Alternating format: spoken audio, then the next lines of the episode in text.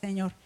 ¿Y por qué no oramos todos juntos antes de pasar a la palabra? Señor, te damos muchísimas gracias en este día porque tú quieres, Señor, hablar a nuestros corazones, traspasar todas nuestras barreras y Señor, que tu palabra sea viva en nuestros corazones.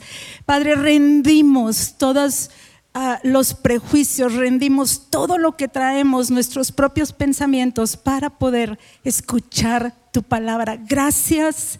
Gracias porque tenemos acceso a esta palabra, Señor, para producir fruto al ciento por uno. En el nombre de Jesús, amén. ¿Por qué no Toma su asiento, por favor.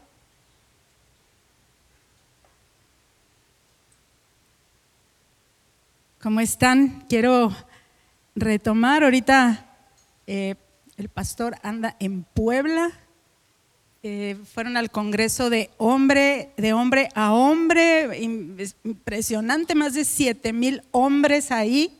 Les digo ahí toda la fuerza ¿verdad? Y todos los depósitos que recibieron de parte de Dios están muy contentos. Aparte se quedó él en una congregación ahí que también es muy grande y bendito sea Dios, el reino de los cielos está eh, creciendo en la República Mexicana y el Señor está afianzando a su pueblo de una manera muy especial y hoy quiere afianzarte a ti.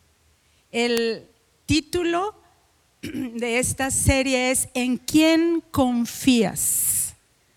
Yo les he platicado mucho de cuando Dios a mí me dijo, ¿en quién estás confiando? ¿En quién confías? Confiar, en su definición más sencilla, es creer. Es, bien importante que puedas entender la dinámica de confiar, porque confiar es cuando tú crees, es cuando tú te apoyas en algo o sea, siempre la confianza te va a hacer apoyarte en algo y también es un sinónimo de fe. Es muy interesante, lo vamos a ver ahorita, porque para Dios es tan importante que tú y yo aprendamos en quién estamos confiando. Porque fuimos diseñados, fuimos diseñados para confiar en Él. Fuimos diseñados para que nuestra confianza en Él lo pudiéramos oír. Y ahorita voy a explicar lo mejor que pueda en mis limitadas palabras lo que es confianza. Eh, me encantó la frasecita que pusieron ahí al principio del video que dice, queremos encontrar fuera de Dios lo que nos hace felices. Y generalmente la confianza de cada uno de nosotros está muy ligada a esa cosa que buscamos que queremos que nos haga feliz. Hay un versículo nada más para ponerles un cuadro de lo que es confianza. Dice, eh, lo hemos oído muchas veces en Isaías 26, 3, tú guardarás en completa paz aquel cuyo pensamiento en ti persevera, porque en ti ha confiado. Y es, es bien impresionante este pasaje, este versículo, porque yo creo que muy pocas veces en nuestra vida llegamos a experimentar esta paz que el Señor quiere que nosotros experimentamos. Dice, tú guardarás en completa paz.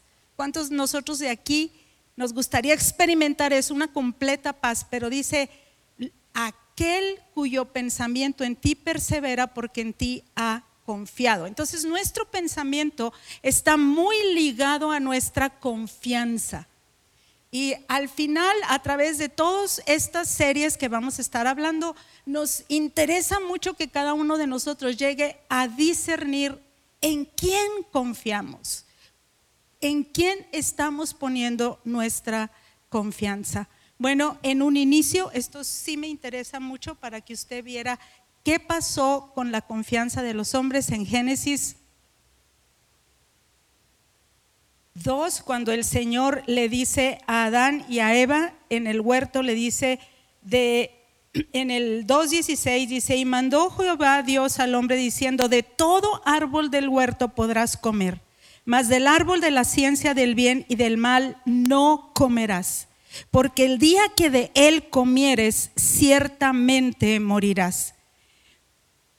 Cuando Dios le dio esta orden al hombre, porque le estaba dando un mandamiento de no hacer algo, Dios estaba pensando que el hombre confiara en él. Dios estaba pensando que le, obedeciera como una muestra de su confianza. Cuando tú le pides a alguien algo, ¿verdad? A, a, un hijo tuyo, a un colaborador tuyo, a un empleado tuyo, tú estás esperando que esa persona confíe en lo que tú le estás diciendo. Entonces Dios estaba esperando que él obedeciera. Pero en el versículo 3 dice, pero la serpiente era astuta más que todos los animales del campo que Jehová Dios había hecho, la cual dijo a la mujer, con que Dios os ha dicho, no comáis de todo árbol del huerto. Y la mujer respondió a la serpiente. Fíjese cómo le cambió las palabras. Dios no le dijo, que no comieran de todo árbol del huerto. Dijo, de todos los árboles del huerto puedes comer, pero del árbol de la ciencia del bien y del mal no comerás. Pero la serpiente le cambió y le dice, no comáis, con que te dijo, no coman de todo árbol del huerto. Y la mujer respondió, del fruto de los árboles del huerto podemos comer, pero del fruto del árbol que está en medio del huerto que, que dijo Dios, dijo Dios, no comeréis de él ni le tocaréis para que no muráis. Ahí también la mujer le agregó algo que Dios no dijo, porque dijo, no comeréis de él, pero la mujer le agregó, ni le tocaréis. Y fue así como el, el enemigo se aseguró de poner en duda, de poner en tela de juicio lo que Dios había dicho.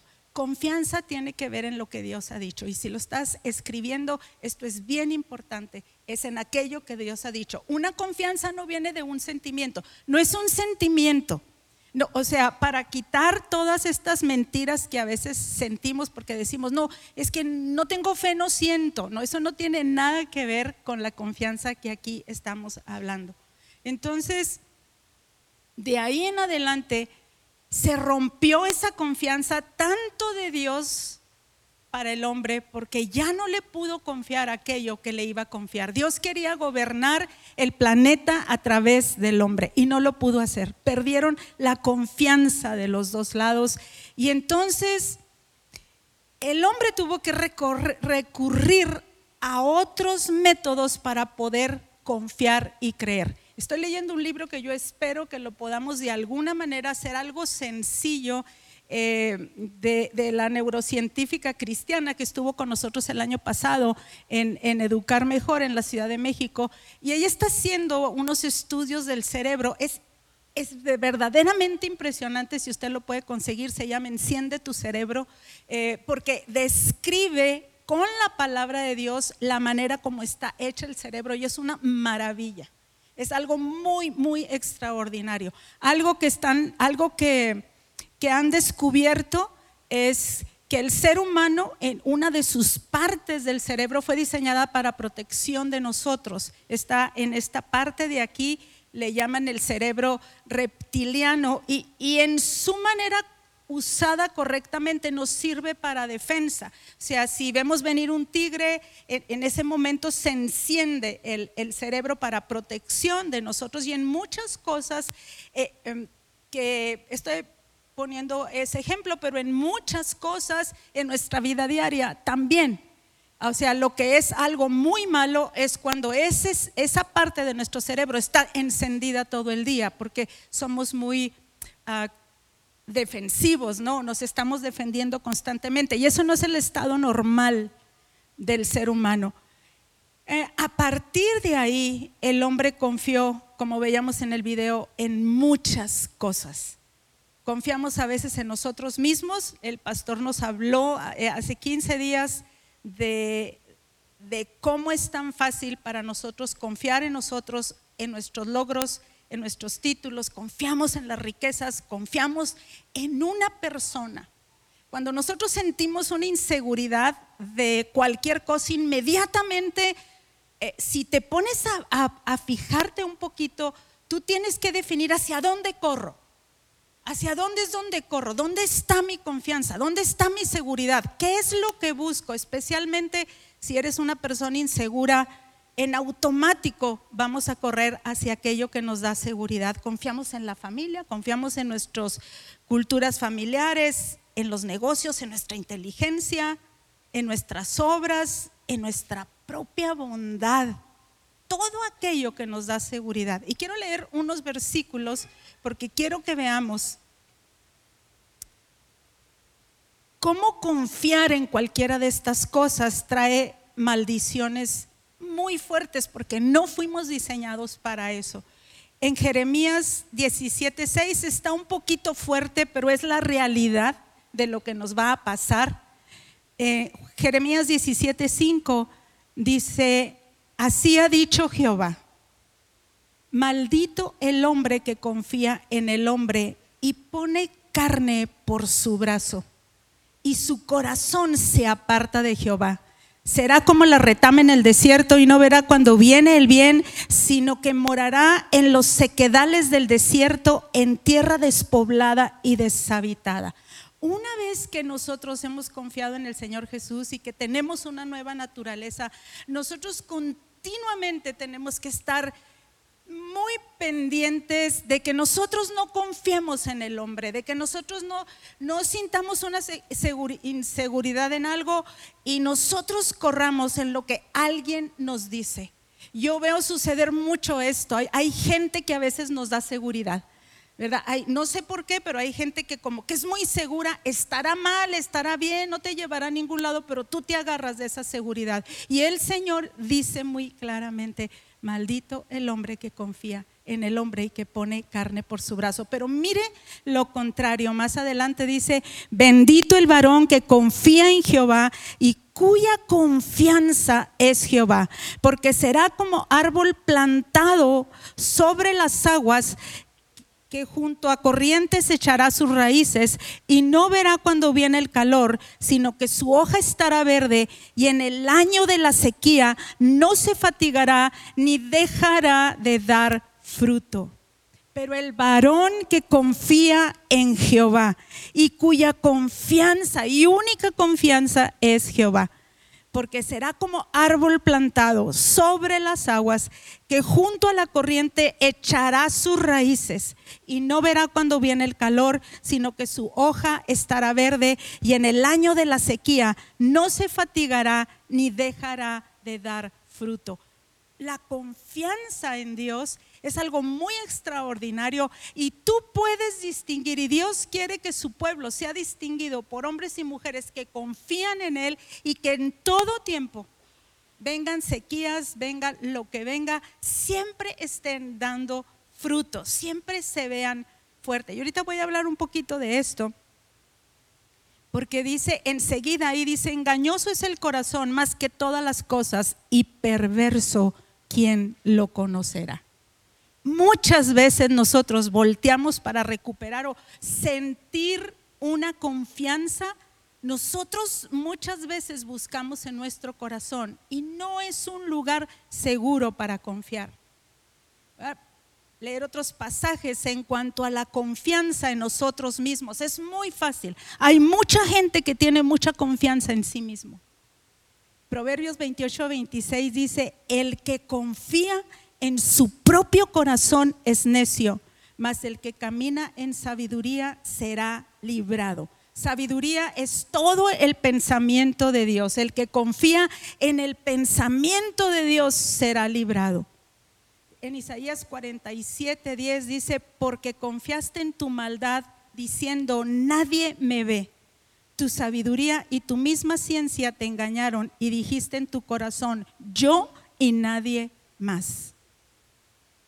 Yo pienso que en este versículo muy en particular, ninguno de nosotros se identificaría con decir yo confío en mi propia maldad, ¿verdad? Pero aquí de lo que está hablando es que tú estás teniendo una confianza en ti. La maldad está muy relacionada con gente que confía en sí misma, con gente que dice lo que yo sé, que a la hora que viene un problema, que a la hora que viene una situación de crisis, a la hora que viene un, algo que Dios nos ha dicho que confiemos, entonces tú vas a correr y vas a decir, mi propio corazón, al cabo nadie me ve. Y una de las cosas que ojalá y tengamos tiempo más adelante de desarrollar todo esto es la confianza en las riquezas. En Proverbios 11, 28 dice, el que confía en sus riquezas caerá, mas los justos reverdecerán como ramas. Y yo pienso que estamos en una época como nunca en la historia y quiero, quiero que me escuches con todo tu corazón. Te lo digo porque es el tema generalizado de todos nosotros. Todo gira en torno al dinero, si tenemos o no tenemos. Y esta época en particular, por la razón por la que yo oigo mayor necesidad de oración o por la que más busca la gente que oremos, es por una situación económica. Y esto es una cosa, o sea, es una cosa terrible para nosotros, pero quiero leer los versículos, no, no quiero que hablen por sí solos los versículos. En Salmo 49, 6, de esto está llena la escritura. La escritura está llena de toda la confianza en las riquezas y todos somos probados. No hay ninguno de nosotros que no sea probado. Si tienes un poquito de dinero, te sientes descansado y dices, ya la hice. No tienes dinero o no tienes dinero para enfrentar algo y entras en una crisis terrible, ¿verdad? Es algo que que, buscamos, que decimos, bueno, con que tenga cierta seguridad en cierta cosa. Ponemos nuestra confianza en las riquezas. Por favor, me encantaría que abrieras tu corazón y no digas, no, yo no, porque yo pienso que esto es una cosa en la que estamos aquí todos delante del Señor y que a todos nos afecta.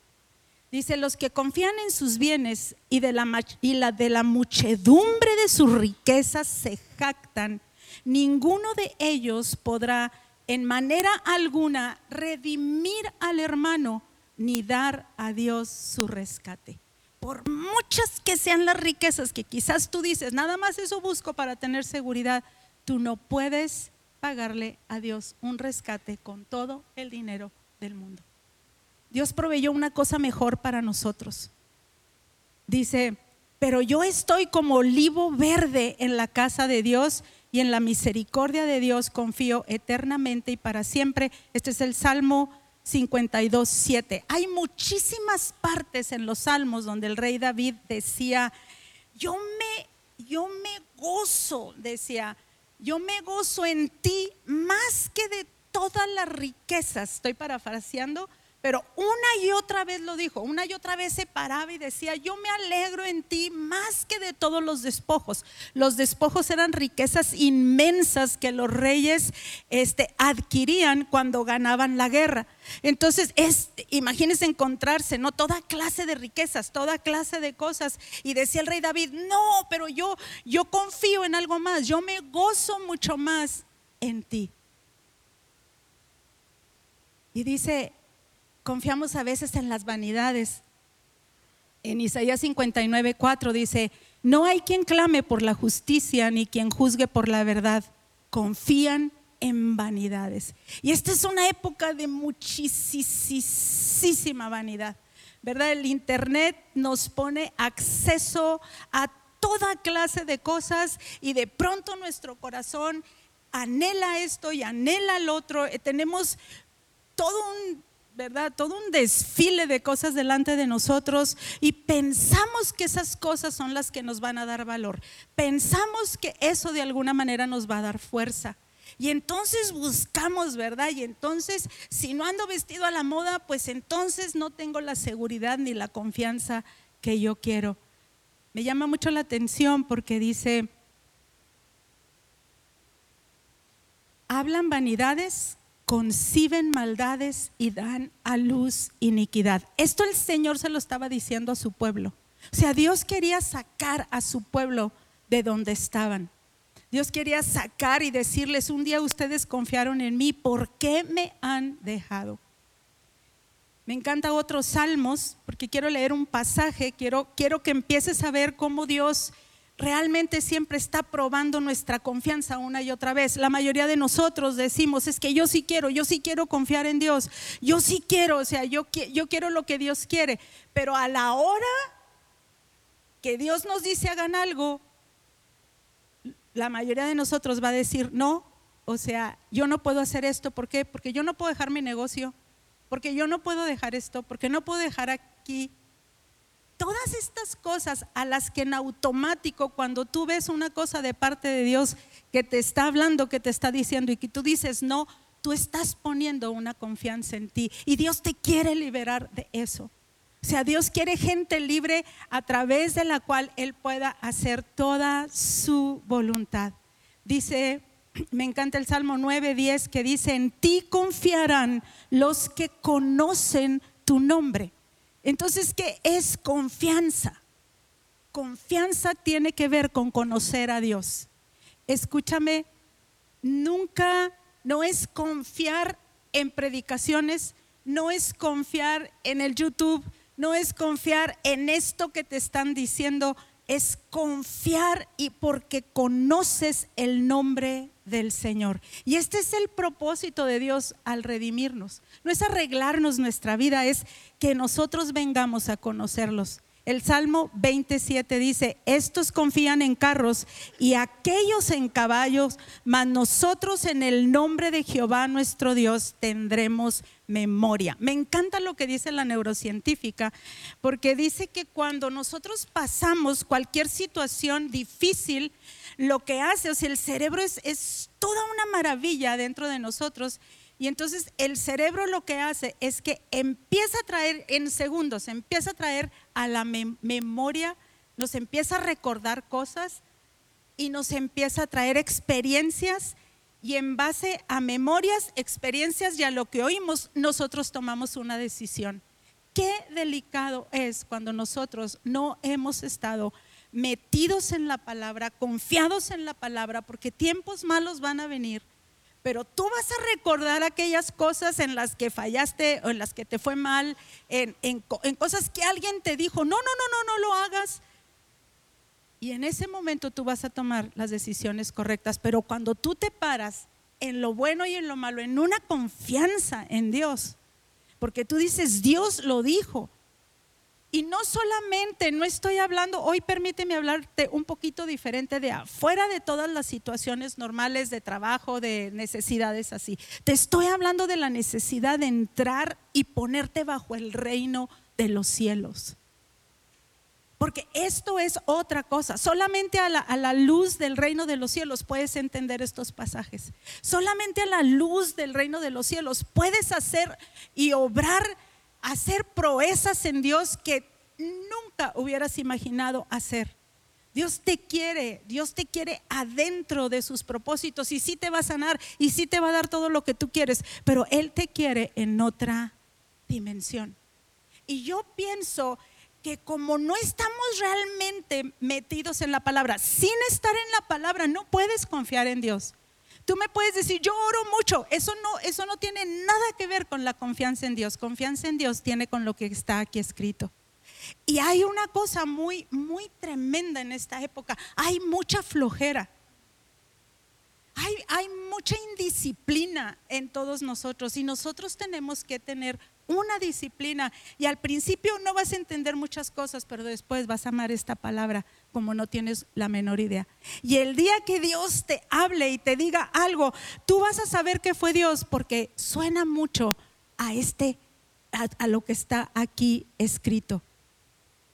Dice el Salmo 37:3, confía en Jehová y haz el bien.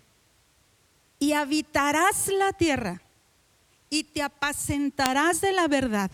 Deleítate a sí mismo en Jehová y Él te concederá las peticiones de tu corazón. Confía en Jehová y haz el bien. Y habitarás la tierra y te apacentarás de la verdad. Deleítate a sí mismo en Jehová y Él te concederá las peticiones de tu corazón. Confía en Jehová. ¿Cómo confío? Porque yo me aferro a la palabra, yo confío en la palabra, yo conozco la palabra, porque fuiste diseñado para que Dios te hablara, fuiste diseñado para que Dios te metiera dentro de sus planes. Dice el Salmo 56, 4, en Dios alabaré su palabra, en Dios he confiado, no temeré lo que pueda hacerme el hombre. ¿Cuántas veces, cuánta falta de temor de, temor al hombre, ¿qué me va a pasar? ¿Qué van a decir? Etcétera. Pero dice, en Dios alabaré su palabra, en Dios he confiado, no temeré lo que pueda hacerme el hombre. El Salmo 37 dice, encomienda a Jehová tu camino y confía en él. Y él hará, exhibirá tu justicia como la luz y tu derecho como el mediodía. Encomiéndale al Señor tu camino, confía en él y él hará exhibirá tu justicia como la luz y tu derecho como el mediodía. Va a haber muchas veces, porque la vida es enfrentar muchas crisis, muchas cosas muy que no quisiéramos ninguno de nosotros pasar. Confiar en Dios no es un día de campo.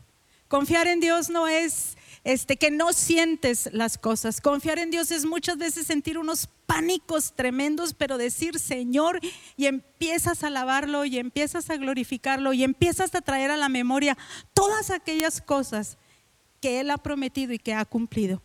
Es un trabajo confiar, porque la confianza es una cosa real.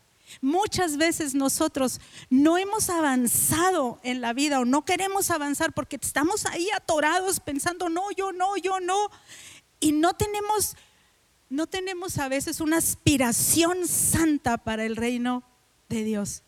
Estamos buscando como nunca una seguridad en las sensaciones. Si nos sentimos mal, inmediatamente el celular, inmediatamente Netflix, inmediatamente lo que nos entretenga, ¿verdad? Lo que nos está diciendo, así te vas a sentir mejor. Pero el Señor quiere que nosotros tengamos una confianza real y verdadera. Dice, bienaventurado el hombre que puso en Jehová su confianza. En el Salmo 44 dice, y no mira a los soberbios ni a los que se desvían tras la mentira. Muchas veces en la vida cristiana, especialmente cuando el Señor te está diciendo, yo quiero que en este tiempo tú te afiances en la verdad. Y luego tú empiezas a decir, no, pero, este, pero esta persona está haciendo esto, esta persona está haciendo lo otro. Yo me estoy quedando atrás y me estoy quedando aquí. Y Dios quiere que tú no voltees a ver a ningún lado más que a lo que Él ha dicho en su palabra. Lo tienes que hacer. Nadie lo va a hacer por ti. No son sensaciones. A lo mejor estás aquí y te sientes el, la persona, ¿verdad? Más triste o, más desubicada o más lejos del Señor, pero no se trata de eso, la confianza, se trata de una fe en el Señor. La confianza en las cosas y conforme tú vas caminando es bien importante. Te lo digo como alguien que ha pasado por muchísimas pruebas en la vida cuando Dios nos ha hablado y nos ha dicho cosas cuando, cuando yo quiero lo mío, cuando yo quiero asegurar lo mío y el Señor me dice, no te vas a poner a asegurar lo tuyo, yo quiero que tú camines eh, eh, en este rumbo y todas las luchas y todo, pero... Y, me atrevo y muchas veces siento que me estoy lanzando en un precipicio y, y, estoy, ¿verdad?, lanzándome en algo y en eso veo al Señor. Pero, pero cuesta mucho. Cuesta quitar la confianza en las cosas, cuesta quitar la confianza, especialmente especialmente en el dinero.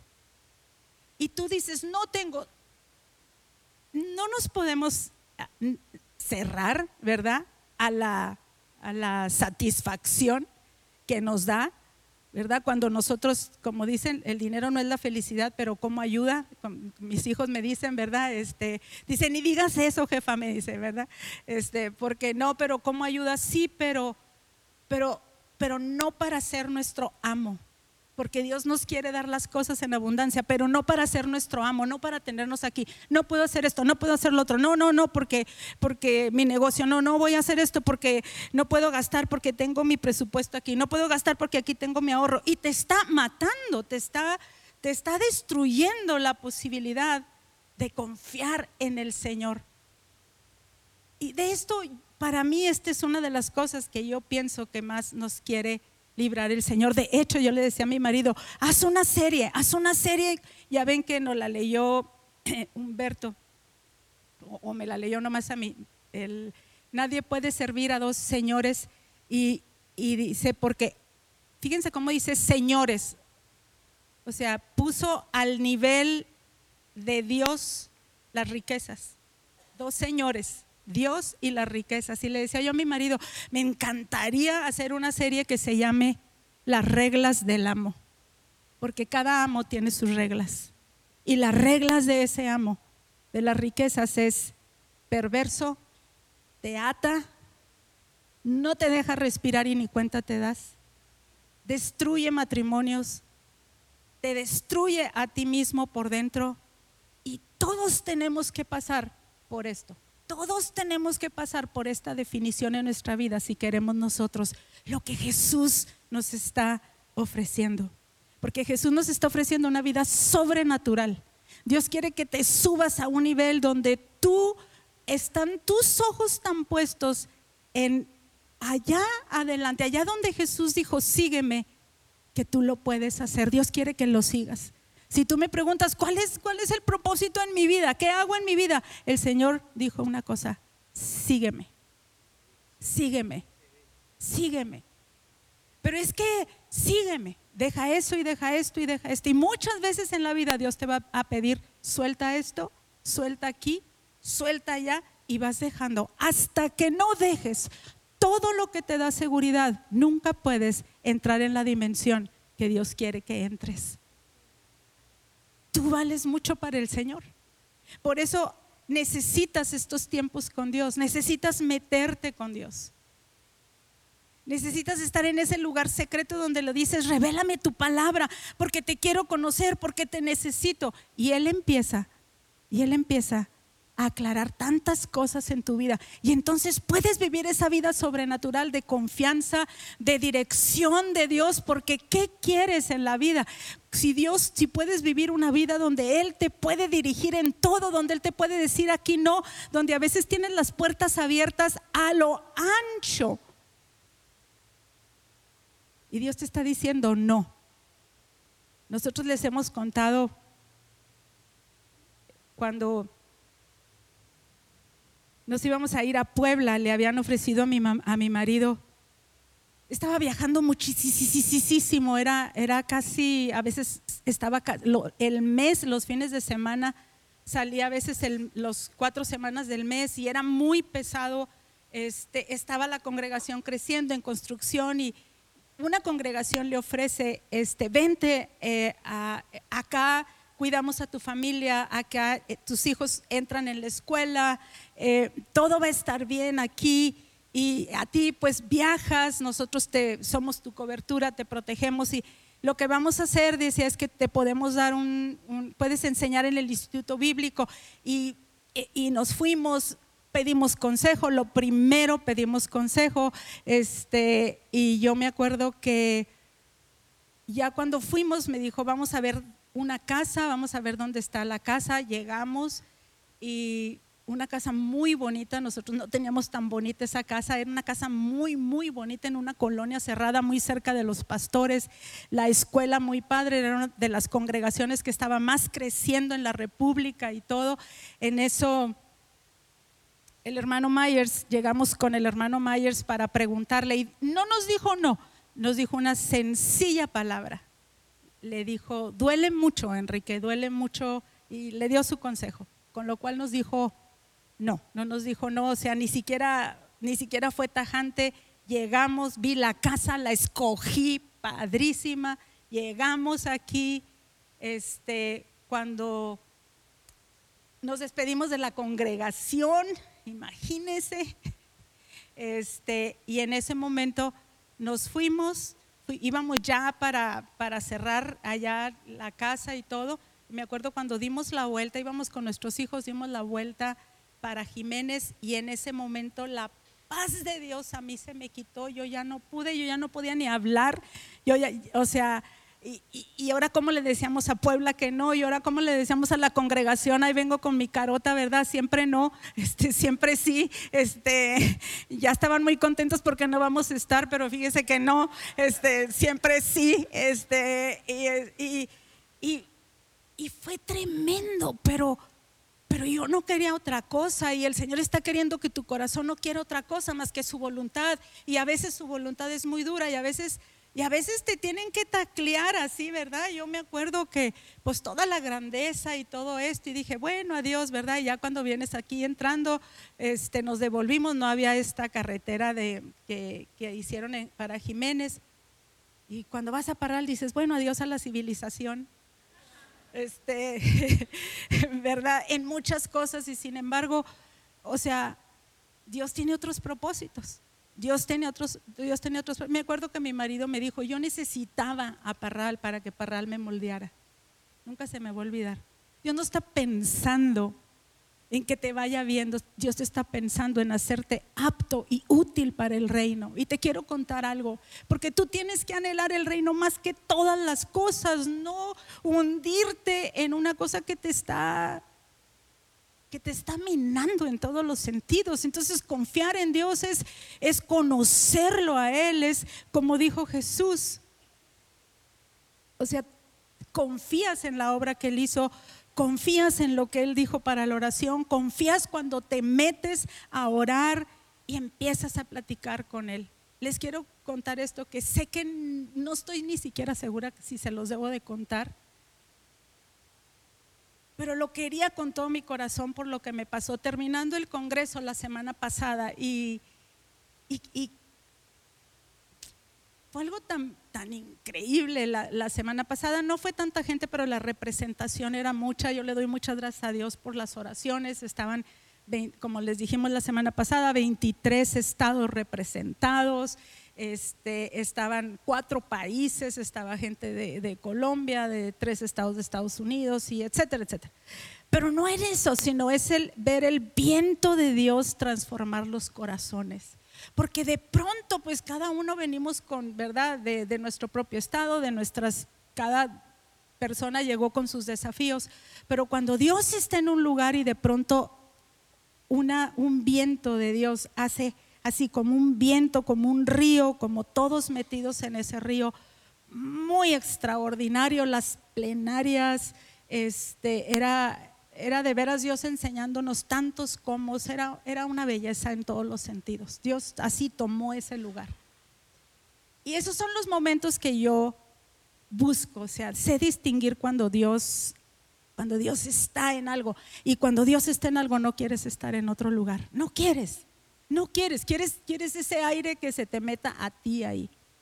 Terminamos el evento agotados de aquí a que te despides de todo mundo, fue todo el día, este, atiendes a todo mundo, le das gracias a todo mundo, juntamos a todo el staff de, que había trabajado, este, esperamos, espérese tantito que estén todos para que a todos les dé las gracias, a todos los servidores de aquí a que se desocuparon. Yo estaba cansadísima.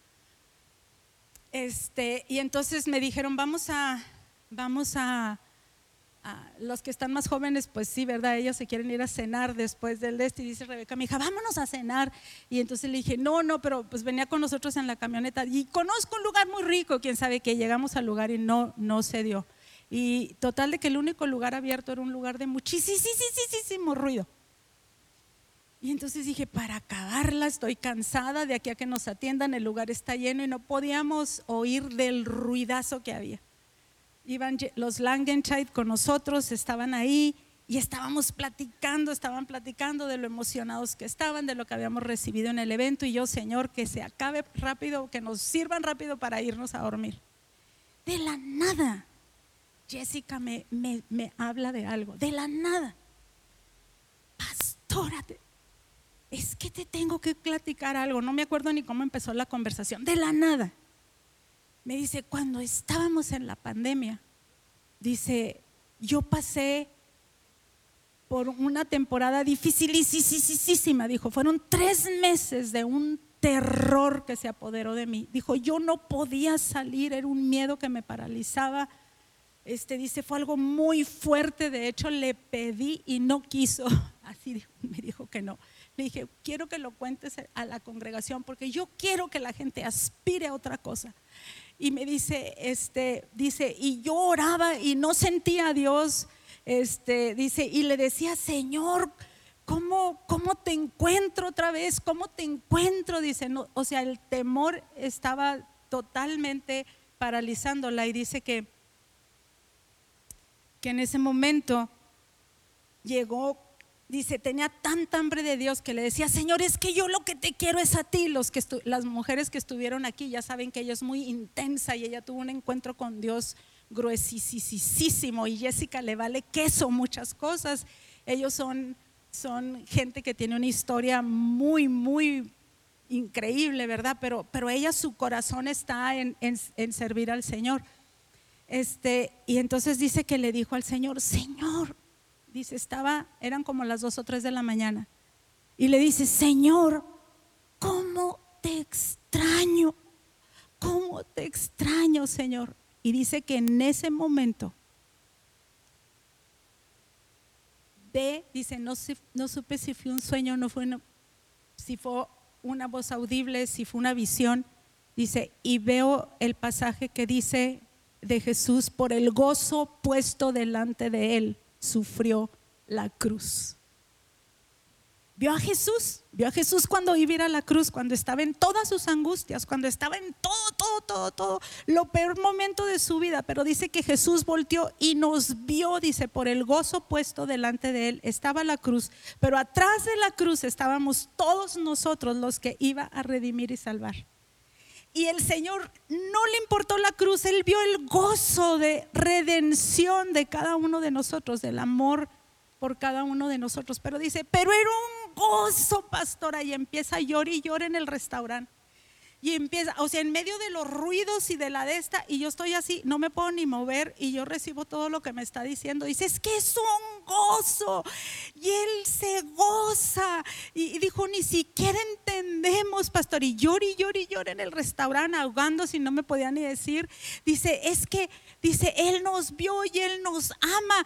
Y el gozo son colores y es azul intenso y es amarillo y es verde y es música. Y no hay música en la tierra porque no es cierto. La alabanza no es, la adoración que cantamos no es, no es, no es esa la música. La música del cielo dice es para arriba. Nunca, ella y yo nunca hemos hablado de la ah, música.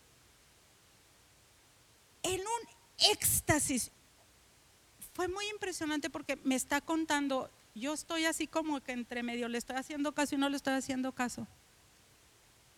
Pero antier estoy, estoy tratando de escribir estos pasajes y cuando tú tienes un pasaje en la Biblia, ahí te quedas, ahí te quedas hasta que te penetra o sea, todas tus barreras, todas las lo que tienes, todas tus mentalidades y la dejas entrar y eso es lo que hace como dice la ya ya tendremos chance de platicar un poquito del libro. Dice que tenemos adentro de nosotros en nuestro ADN como como torcido así dice, pero cuando entra cuando entra la palabra tú tienes la oportunidad de abrir así y ver la vida y, y accionar de una manera completamente diferente. Me dijo muchas cosas. Fue impresionante. y le dije, necesito hacer, me volví a sentar tratando de hacer esto y hagan de cuenta que la tenía enfrente y hagan de cuenta que en ese entonces, en ese momento que me habló, no, no, mi, mi cuerpo no registró nada, pero ahorita hagan de cuenta que todo, que la estaba oyendo platicarme todo esto y le hablo ayer, antier y le digo, necesito hacer un Zoom contigo. necesito que me digas, necesito que me vuelvas a platicar. Y luego me escribe un montón de cosas. Dijo, y no, le, no se lo puedo decir. El reino, mis amados, el reino es otra cosa. O sea, fuimos diseñados para otra cosa, no fuimos diseñados para poner acá nuestra confianza en nada. No puedes confiar en ti mismo, no puedes confiar eh, en, tienes, si quieres conocer y servir a Dios y obedecerlo y entrar en sus planes como Él va a entrar ahorita, porque Él va a entrar con sus planes, que eso es lo que yo estoy viendo, va a entrar en sus planes, pero no va a ser estruendoso, ni siquiera lo vas a ver, va a ser por, yo, yo siento como por abajo, llenando todos los estanques, llenando gente que ni te imaginas, viniendo gente. Hay gente que Dios le ha hablado en sueños, que ha venido con mi marido en sueños. y soñé esto y esto y esto y esto. Y, una persona se viajó desde quién sabe qué tanto lugar y se sentó y ha venido a todo y ha perseguido a mi marido. Dijo, es que yo siento que si que yo te voy a ayudar a, que explote todo lo que tú estás haciendo. No, ni siquiera entiende lo que, ni siquiera entiende muy bien Pero ese es el Espíritu Santo, es otra cosa, no es confiar, no es cómo me siento. O sea, mírame, amado, el día que tú conozcas lo que es o que conozcamos, yo le dije, mira, Jessica, yo entiendo lo que me dices de música. Yo entiendo cómo la música va para arriba.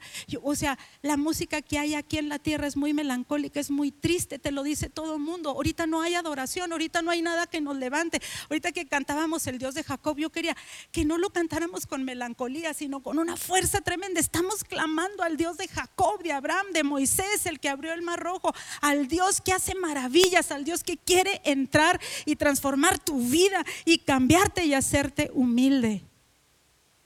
Dios quiere algo completamente diferente con la vida de cada uno de nosotros. Asusta, sí, asusta mucho. Pero ya cuando menos pensamos, ya estamos en una rutina. Y estamos muy contentos con nuestra rutina y estamos, estamos haciendo muchas cosas y mi amado Dios quiere otra cosa para cada uno de nosotros. Dios quiere hombres, mujeres, niños, jóvenes que confían en el nombre de su Dios, que conocen su nombre. Por eso estamos aquí. Y Dios va, y Dios va a ser con nosotros, nos va hasta que lleguemos al punto donde nosotros le digamos, ¿qué quieres, Señor? ¿Qué quieres? Quiero dejar de definir mi vida. Quiero dejar de decir, tengo esta necesidad, entonces yo voy a hacer esto y esto y esto y esto. Yo quiero, yo necesito decirle, ¿qué quieres, Señor? ¿Qué quieres? Necesitamos subirnos a otra dimensión. Yo le decía a Jessica, mira, te entiendo adoración más que el aire que respiro, te lo entiendo perfectamente. No te entiendo gozo. Un gozo que te estalla el corazón porque Él está contigo. Un gozo que te estalla el corazón porque estás haciendo su voluntad. Un gozo que te estalla el corazón porque das pasos de fe y no querías dar esos pasos de fe. Cuando te sientes todo débil. Y cuando dices, lo podré hacer, Señor, lo podré hacer. Podré hacer lo que me estás pidiendo. Podrás dejarte ensanchar. Podrás dejarte decir, voy a dejar a un lado lo mío, voy a dejar lo que consume mi pensamiento. Y, y quiero saber de qué se trató que Jesús murió por mí. Quiero saber el costo. Hay tanta gente que ahorita necesita, de veras, necesita gente que conozca la redención con todo su ser. No gente que ayude, no gente que nada más sea superficial. Te cuesta mucho, sí, es pasar mucho tiempo. Como dijo Jesús, entra y cierra la puerta todo lo que le pasó al pueblo de Israel, todo el reclamo de Dios para el pueblo de Israel era, pero no confiaste en mí, pero confiaste en tus riquezas, pero confiaste en tu propia bondad, pero confiaste, pero confiaste, y llega un momento donde tú dices, pero estoy seco, estoy seca, y no estoy confiando, y no estoy confiando en Dios. Dice en el Salmo 125.1. Los que confían en Jehová son como el monte de Sión, que no se mueve, sino que permanece para siempre. Como Jerusalén tiene montes alrededor de ella, así Jehová está alrededor de su pueblo. Los que confían en el Señor son como el monte de Sión, que no se mueve, sino que permanece para siempre. Como Jerusalén tiene montes alrededor de ella, así Jehová está alrededor de su pueblo. ¿Se acuerdan cuando los discípulos llegaron con Jesús y les dijeron, Señor, Señor, los, aún los demonios se nos, se nos, este, se nos responden en tu nombre? Y Jesús le dijo, no, no, no, no, no, no, no se alegren de que aún los demonios les hacen caso.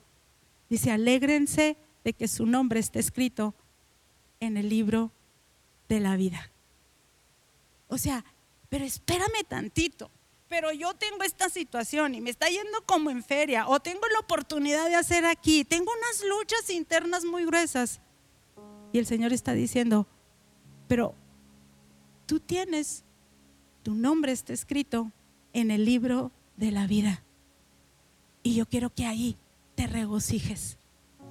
Toda la revelación de la palabra, toda la revelación, viene una revelación de hecho de la palabra como nunca antes.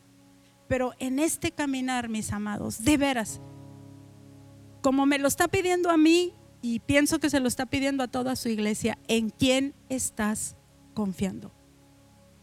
¿En dónde está tu confianza? ¿Por qué muchas veces estamos haciendo cosas que el Señor no nos dijo que hiciéramos? Muchas veces. Pero hoy el Señor te está diciendo, vuelve a confiar, vuelve a poner su señorío, vuelve a poner la escritura por encima de todas las cosas. Líbrate de todas las cosas en las que tú confías. Y tú puedes confiar y puedes ser muy honesto y quizás tú puedas confiar, lo que decíamos la otra vez, en que soy muy trabajador, en que soy muy honesto, en que soy aquí y allá, pero el Señor te está pidiendo que confíes en Él. Confía en Él, porque lo que Él tiene y lo que vas a ver no tiene comparación con nada de lo que has visto hasta ahorita pero se necesita. El Señor dijo, estaba buscando un versículo que con esto quiero terminar. Después de que Dios trató con su pueblo y todo, déjeme se lo leo. Dice en Sofonías 3:12. Una palabra bastante fuerte. Dice, "Y dejaré en medio de ti un pueblo humilde y pobre, el cual confiará en el nombre de Jehová. Humilde y pobre. Porque solamente los corazones que están sin el orgullo, sin recargarnos en nada, son aquellos que pueden confiar en el nombre del Señor. En el Señor está la confianza de los siglos. Puede tomar su concordancia y leer todos los pasajes sobre la confianza en Dios. Y la confianza en Dios es una seguridad. Estaba platicando con un señor eh, que me impresioné mucho, me estaba platicando su testimonio y dice que él le secuestraron un hijo. Entonces dice que fue muy duro, que, que era una cosa terrible lo que estaban pasando pero dice que ya, que él clamó a Dios y dice, y te puedo decir exactamente el lugar donde Dios me habló. Y entonces eh, le hablaron y habló con su familia y les dijo, hasta aquí, este, me las voy a jugar el todo por, del todo, pero ya no podemos estar así. Y dice que en eso le hablaron, ¿verdad? Diciéndole un montón de cosas y él volteó y le dijo, tú estás muy equivocado nos platicó, nos está platicando con mucha vehemencia, ¿verdad? De ese momento y dice, tú estás muy equivocado. Mi hijo no está en tus manos. Mi hijo está en manos de Dios, porque nosotros ya se lo pusimos así. Así es de que tú ni siquiera lo, no le vas a poder hacer nada más que lo que Dios quiera. ¿Sabe qué hicieron? Le soltaron al hijo.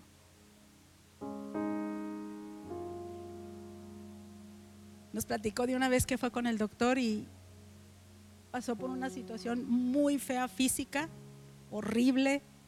Y dice que el doctor le dijo, tienes esto y esto y esto y y le dijo, tú dices que tienes eso, pero estaba, eh, tienes que estar vestido, ¿no?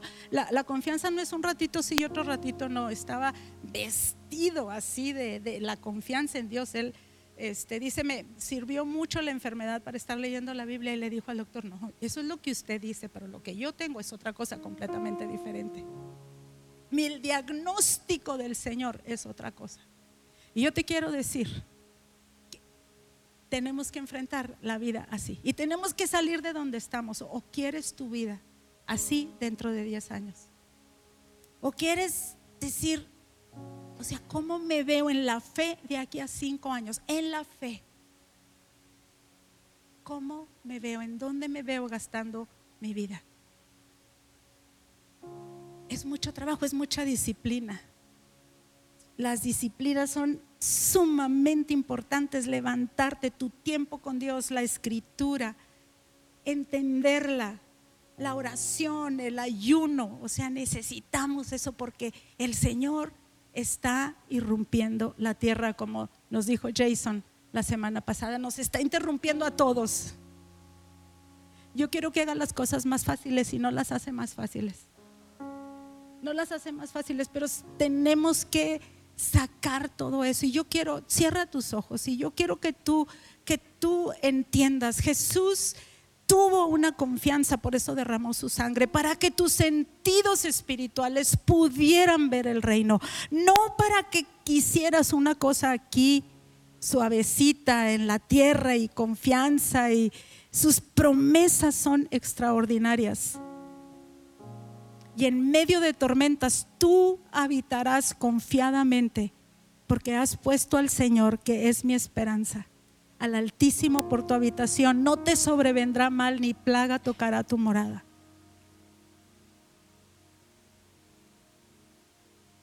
Tú te tienes que ver como una persona obediente, sumamente sumisa. De, si el Señor dice por aquí, por aquí, si el Señor te dice esto no, esto no. El Señor quiere recuperar a su pueblo y tú y yo tenemos que honrar lo que Jesús hizo por nosotros.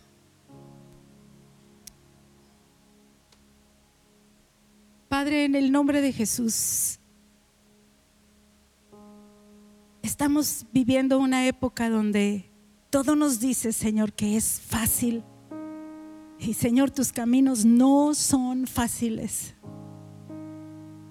Y tú nos quieres sacar, Señor, de este estado de comodidad para llevarnos, Señor, a conocerte a ti, a conocer el nombre del Señor, Padre, a poner sobre cada persona tu nombre.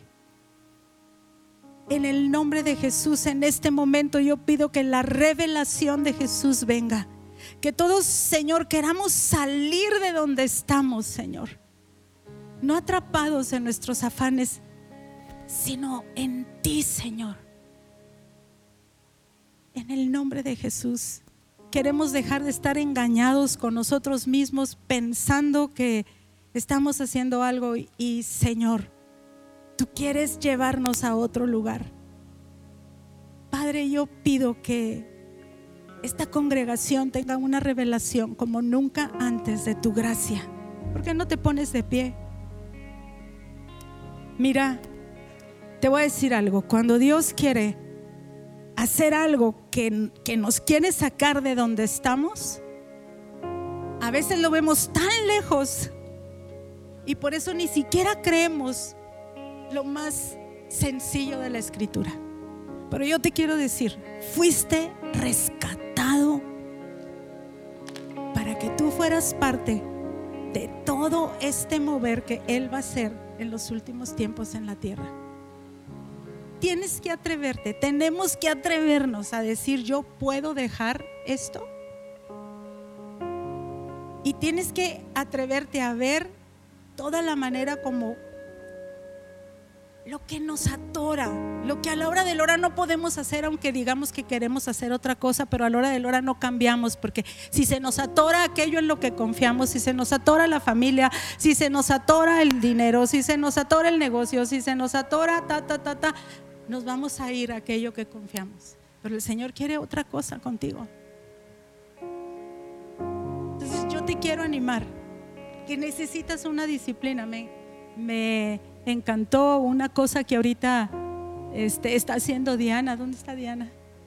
Acá, escondida. No te escondas, Dianita, ven para acá tantito. Este, y yo quiero que cantemos, de veras, quiero que, cantemos ahorita esta canción en particular que vimos pero me gustó mucho una decisión, porque esto es de decisión, es una decisión que Diana tomó. Este chiquito no necesita decirme, pero la decisión que tomaste cuando empezó este año. Este año por varias razones quise empezar a leer la Biblia. Una fue porque vi la Biblia de la pastora Rebeca bien marcada y siempre me compartía cosas que Dios le hablaba. Y la otra fue porque escuchaba también a la pastora Tita hablar de que en mi devocional de hoy, en el plan que estoy leyendo y hoy escuché esto y yo dije, yo no estoy escuchando nada. Entonces me comprometí. ¿Después de cuántos años de, ser cristiana? 18. ¿Cuántas veces habías leído la Biblia? Completa nunca. Nunca. 18 años de ser cristiana. Entonces Dios la agarró, la zarandeó y luego tomó la decisión. Y tomé la decisión y... Em, en todo el año no he fallado. Ya para estas fechas yo ya había fallado. Es más, para febrero ya no estaba leyendo el plan. Y em, me he comprometido y ahora no puedo dejar de hacerlo. Todas las mañanas y me estoy tratando de jalar a la gente que me pregunta cosas y, ve cosas y le dije, pues venga, vamos a leer y estos son los pasajes de hoy y se van uniendo y em, eh, no quiero dejarlo. Y ahorita es, le dije yo, y le dije, ¿y lo has dejado? Me dijo, no. Me dijo, porque ahora no lo puedo dejar. O sea, está adicta a la escritura, lo que se está encontrando ahí. Y ahorita está con varias personas a las 6 de la mañana, chiquitas, que les está diciendo, vamos a leer juntas la Biblia. De veras, el reino es otra cosa. Y estoy muy contenta este, porque ahora puedo tener comunión muy fuerte con ella sobre lo que estamos encontrando en la escritura. Ella me está hablando de la confianza en Dios, fíjese. Este, entonces, es, es muy increíble todo lo que se destapa y lo que te puede suceder. Si tú le dices, Señor, yo voy a seguir por este camino, yo voy a empezar con lo que debo de empezar, con la disciplina de leer la Biblia todos los días. ¿Sí? Vamos a hacerlo y vamos a, levante sus manos y dígale, Señor, yo no quiero leer superficialmente y por conocimiento la escritura. Tú te tomaste el tiempo para escribir tu palabra y en tu palabra estabas tú. Señor, y cuando tú hablas tu palabra a nosotros, Señor, recibimos el poder para cumplirse. Padre, en el nombre de Jesús, yo te pido, Señor, con todo mi corazón, que haya decisiones, Padre, hoy, en este día, parados sobre nuestros feelings y nuestros moods y todas nuestras cosas, Señor, para de veras leer la escritura, pero leerla y escucharla como tú la escribiste, no como tú, Señor, no como nosotros la queremos oír. Yo te pido, Señor, que empecemos en una confianza en el Señor en este día, Señor. Que confiemos en el nombre del Señor. Yo confío que tu palabra este día, Señor, va a ser una revolución en los corazones, Señor. Y que se levantará un pueblo que confiará en el nombre de su Dios.